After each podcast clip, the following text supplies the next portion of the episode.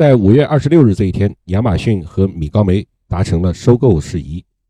亚马逊同意以八十四点五亿美元收购米高梅。这个交易呢，是亚马逊历史上第二大的一次收购。亚马逊在新闻稿中中表示，他希望借助米高梅的电影制作的悠久历史以及它的高产出，来帮助其打造旗下的影视部门 Amazon Studios。这个价格略微低于早前传出的八十五到九十亿美元这个区间。按照金额计算，这个交易是亚马逊公司历史上的第二次收购，仅次于亚马逊在2017年以137亿美元对全食超市的收购。亚马逊表示，他希望借助米高梅电影制作的悠久历史以及高产出，这个高产出是超过四千部电影和一万七千个电视剧，来帮助亚马逊打造它的影视部门 Amazon Studios。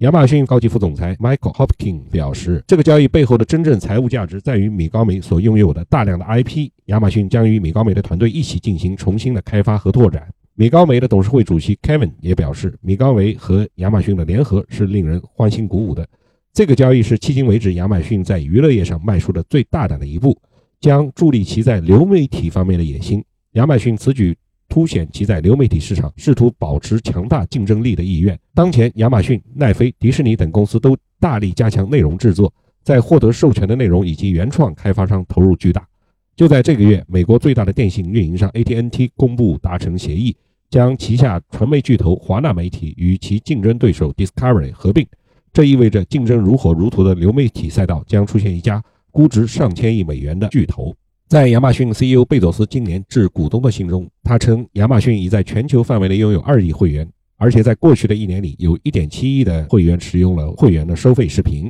亚马逊正在为它的 Prime Video 服务扩展更多的影视内容，以便于 Netflix、迪士尼等其他流媒体平台竞争。其已花费数亿美元购买影视发行版权，例如目前正在制作的《指环王》系列电视剧，这个剧的第一季的预算就达到四点六五亿美金。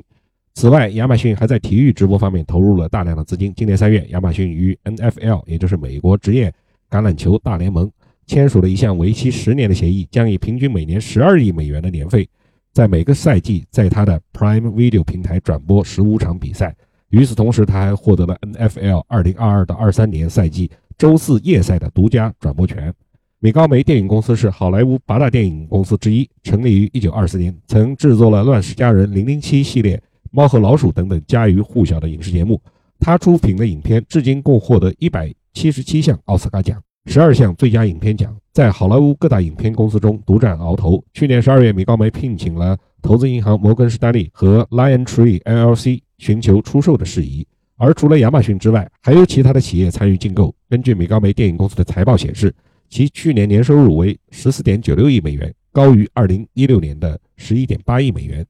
最新的收购消息公布之后，对亚马逊股价的波动影响并不大。米高梅的股价每股盘前曾经出现走高，并延续到盘中，但是最大涨幅也没有超过百分之二。